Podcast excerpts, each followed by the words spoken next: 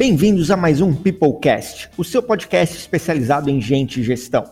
O Peoplecast é oferecido pela Feeds, a sua plataforma de engajamento de colaboradores, onde tem tudo o que você precisa para melhorar o clima, o engajamento e o desempenho na sua empresa.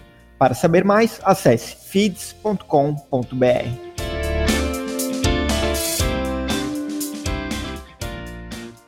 O desenvolvimento pessoal dos colaboradores é um tema que muitas vezes não recebe a atenção merecida. No episódio de hoje, vamos falar como essa prática pode trazer benefícios tanto para os colaboradores quanto para a empresa. Para falar sobre esse assunto, a gente convidou a Aline Vasconcelos, coordenadora de desenvolvimento humano da Agenda Edu.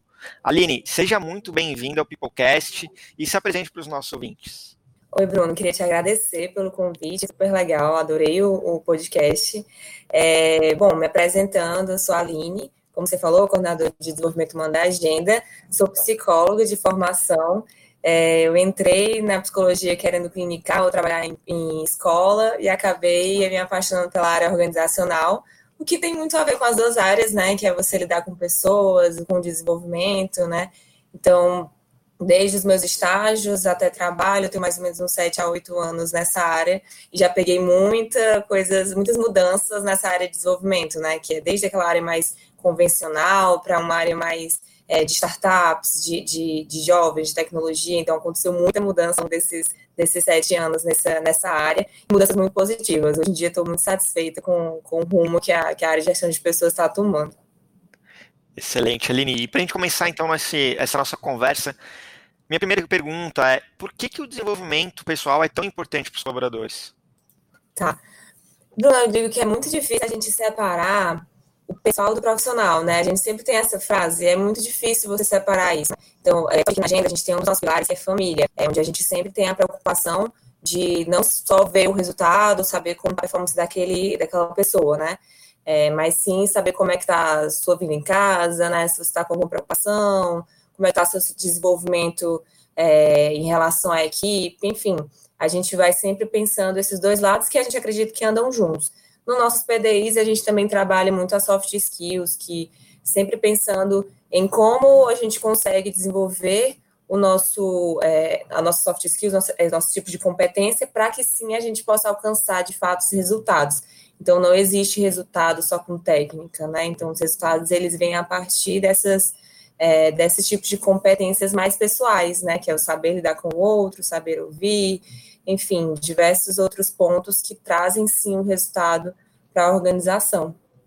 E como que o RH é, pode criar algumas ações para promover esse desenvolvimento com os colaboradores dentro da empresa, por exemplo?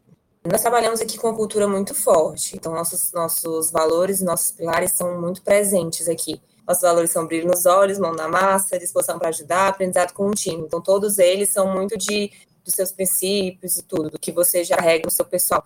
E como é que você desenvolve algo que já é seu, né? E se a gente só busca mostrar isso de, de como a gente consegue trazer no nosso dia a dia, né? Como é que a gente consegue desenvolver isso? Então, através de formações, é, de avaliações, né? Nossos feedbacks. Então, quando alguém fala algo que a gente, caramba, essa pessoa realmente mostrou que tem muito brilho no olho quando ela deu agora assim com esse cliente, né? Então, é, nesse feedback, nesse momento de PDI. Então, todos esses pontos o RH consegue ajudar justamente com a liderança, né? Eu sempre falo com os líderes que eu não trabalho sozinha, né? O RH não trabalha sozinho. Aqui a gente trabalha sempre em equipe. Os gestores, né, os líderes, eles também têm um pouco de DH, né, de gestão de pessoas no seu, nas suas atividades. Então, é o acompanhar, é o feedback, é estar junto no PDI, é fazer formações e acompanhamento sempre muito próximos para desenvolver nesse sentido. E nessas, nessas ações, tu comentou, tu falou um pouco de cultura, é, falou um pouco do trabalho com os gestores, falou de algumas ferramentas, inclusive de gestão de pessoas, como o próprio PDI, por exemplo. Qual que é a dificuldade, né? Qual é o grande desafio, é, Aline, do RH implantar essas ações? Quais são as barreiras que tu enfrentou, talvez não só na agenda, mas de outras experiências passadas, né? E uhum. como é que fez para contornar alguma dessas objeções e talvez seja como sirva como aprendizado para alguém que está nos ouvindo? É, realmente implantar algo novo é sempre um desafio, né? Ainda mais algo tão subjetivo. A área de gestão de pessoas ela é bem subjetiva, não é algo tão preto no branco concreto, né? Então é muito de sensibilização, de mostrar a importância, é, muitos tinham alguns, alguns questionamentos de assim, ah, o que é que eu falo nessa hora? Quais são as perguntas que eu devo fazer? Então, coisas nesse sentido que iam é, dificultando esse, esse lidar com feedbacks, até às vezes o medo de você dizer algo é, e acabar a pessoa não recebendo bem e tal. Então é muito de sensibilização, de treinamentos, né, de mostrar que aquilo ali tem um intuito maior, que tem um intuito de desenvolvimento, né, não é taxar uma pessoa, é mais de você conseguir fazer com que ela desenvolva. E ela desenvolvendo, que a gente fala né, de soft skills, esse, esse lidar com outro, esse, esse, esse, trabalho em equipe, vai trazer o resultado que às vezes o gestor pode pensar que ah, vai fugir da minha rotina, eu tenho que entregar resultado, eu tenho que, sei lá, ligar para Eu tenho que vender, eu tenho que faturar, enfim, né, aquela, todos aqueles negócios de resultado. Mas o que a gente tem que pensar é que quando a gente trabalha esses principais pontos, né, é, a gente está trazendo o resultado final, a gente está fazendo com que as pessoas se desenvolvam e consigam atingir o que a empresa busca, né? Então, é muita gente trazer essa, essa mentalidade. E aqui é, a gente foi muito de vamos pegar as pessoas que abraçaram essa causa, vamos mostrar que vocês são case, né? E aí a gente conseguiu mostrar que as pessoas que utilizaram bem nessa ferramenta de fizeram os seus, os seus feedbacks direitinho, seus PDIs, essas pessoas se desenvolveram muito. Então, acho que é, você pegar um que também ajudou muito. A gente conseguiu focar nesse time e eles é, foram muito bem. Eu gosto muito dessa técnica que tu falou, é, que é a questão da curva de adoção, né? Não uhum. adianta a gente pegar é, uma pessoa que é super detratora ou que está incomodada, ou sei lá, não está motivada a experimentar algo novo, uma melhoria, alguma coisa diferente, a forçar essa pessoa, né?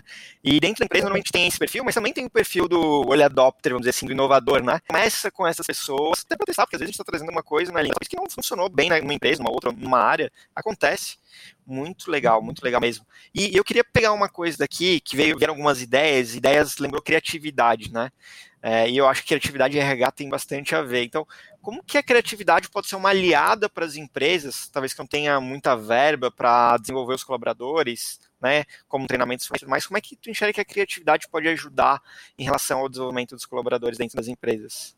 Essa palavra criatividade, ela está é, sendo tão falada ultimamente, né? E no passado, eu não me considerava uma pessoa criativa e que achava que ao longo do tempo eu fui tendo que é, me tornar uma pessoa criativa por conta da área, né? Mas aqui a gente faz muitas que eu, que eu brinco que, que é um pouco de, de, do que uma startup faz, né? A gente precisa fazer o que precisa ser feito. Então, se a gente tem que formar alguém, vamos formar, né? Então, a gente tem muitos parceiros que a gente busca, quando a gente precisa, ah, vamos trazer alguém de fora para falar sobre algo, então a gente tem muitos parceiros que nos ajudam muito. E uma coisa que eu acho muito legal é você se desenvolver junto com as próprias pessoas aqui de dentro, né? Porque ao mesmo tempo que as pessoas estão transmitindo conhecimento, elas também estão se desenvolvendo na, seu, na sua oratória, no seu repasse de conhecimento, né, na sua liderança. Então, a gente faz muito disso, de trazer informações com pessoas de dentro mesmo. É, e algo que foi muito, muito legal que a gente está fazendo agora, né, mais um case aí. É, a gente começou a pensar em informações antes do problema acontecer, digamos assim. Por exemplo, a gente está pensando em desenvolver líderes. Então, não vamos desenvolver líderes enquanto eles já estão no cargo de liderança, né? Vamos desenvolver pessoas que a gente acredita que sejam potenciais líderes, né? Então, a gente fez um, todo um módulo, né, que é, a gente chama de escola de líderes para desenvolver essas pessoas e elas já irem se preparando esse novo cargo, esse novo, novo jeito de lidar com, o outro aqui, né? Então, a gente vai, foi fazendo coisas que a gente meio que é na intuição, mas a gente percebe que é o certo e vai fazendo e trazendo pessoas de dentro, então a gente vai trabalhando a criatividade nesse sentido, assim, de usar o, a, o que a gente tem. Tem até o pessoal brinca que eu sou a rainha da gambiarra, assim, a gente tem que fazer o que precisa ser feito, então vamos, vamos utilizar das ferramentas que a gente tem. E tem funcionado super bem. E qual é a importância do desenvolvimento das pessoas, né, dos colaboradores, para a própria empresa, ou seja, seja o resultado que todo esse trabalho que a gente faz de desenvolvimento das pessoas, o reflexo que isso traz para o negócio? Como eu falei um pouquinho, né? Então, assim, a, as competências que a gente fala do desenvolvimento pessoal, então a pessoa é, ter um, um, uma boa capacidade uma boa capacidade de lidar com o outro, é, ter melhorado sua gestão do tempo, que é uma gestão do tempo que ela vai melhorar, tanto nas suas atividades fora do trabalho e dentro do trabalho. A gente está tendo um cumbuca agora, que é do livro Arte de Fazer Acontecer, não sei se você conhece. É, e ele fala muito sobre gestão do tempo. E aí a gente estava falando que cada um tem a sua forma de lidar com isso, com produtividade e tal. E aí a gente vai buscando também formas de como a gente vai alcançar isso. E a nossa geração é a geração da ansiedade, que quer tudo para ontem, para hoje no máximo, não é mais tardar hoje.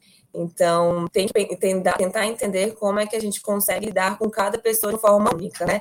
Então, a gente busca não trazer soluções pré-estabelecidas, né? Então, essa é a solução, façam isso para todo mundo. Tem coisas que funcionam com um setor, tem coisas que funcionam com outro, e etc.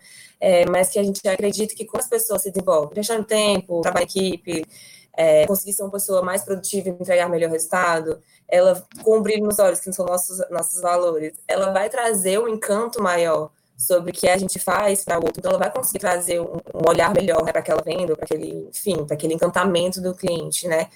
E mão na massa, uma pessoa, ela, ela vai entender que aquele projeto é dela, né? Agarrar com, com os dentes, isso também é algo benéfico para a empresa.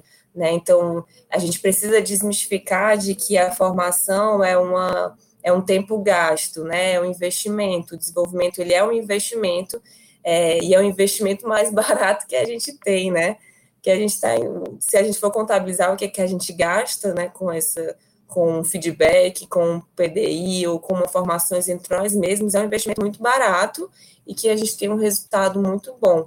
Então, é, acredito muito nesse, nesse você estar ligado junto do colaborador que traz um benefício na performance, e mais que muitas vezes ela não é tão fácil de ser mensurado, né? E é por isso que é difícil a gente, é um desafio a gente plantar essa, esse modo de pensar. A próxima pergunta que estava na minha cabeça era exatamente sobre como medir, né? É, e aí tem dois pontos em relação a isso, que é, tem como medir é, esse tipo de ação e o resultado dessas ações. E o segundo é, no caso de vocês, é relevante medir isso? Porque ao mesmo tempo a gente sabe que a ciência mostra que, como tu mesmo falou, Aline, a gente sabe que desenvolver é sempre positivo, né? É um ROI muito alto. Então tu investe um pouquinho de tempo, às vezes um pouquinho de dinheiro, é, essas multiplicações de tempo, dinheiro e conhecimento acabam podem alavancar muito o negócio. Então, vocês medem de alguma forma e, e no fundo é importante a gente medir esse resultado? Boa pergunta. A gente não mede é, é, de uma forma tão concreta. O que eu acho que até seria legal, porque talvez a gente conseguisse. Tem muita gente, acho que aqui na empresa, e talvez que estejam ouvindo aí também, são pessoas muito conformes, que elas só acreditam em algo quando elas encontram dados e fatos, né? Então, acho que até por um lado ele seja, seja positivo você medir, ter resultados, mas eu acho que a maior, maior forma de você medir isso é você conseguir e comparando o desenvolvimento daquela pessoa, né? Quanto ela cresceu naquilo. É, então, como a gente faz a avaliação de desempenho, a gente consegue ver isso mais forte. Então, a, a, gente consegue perceber as pessoas que realizaram os PDIs, que estavam tudo no seu desenvolvimento em dia, será que essas pessoas, é, como é que elas ficaram de um, de um semestre para outro, uma avaliação para outra, né? Então, a gente consegue avaliar nesse sentido. Será que essas pessoas elas foram promovidas, elas cresceram?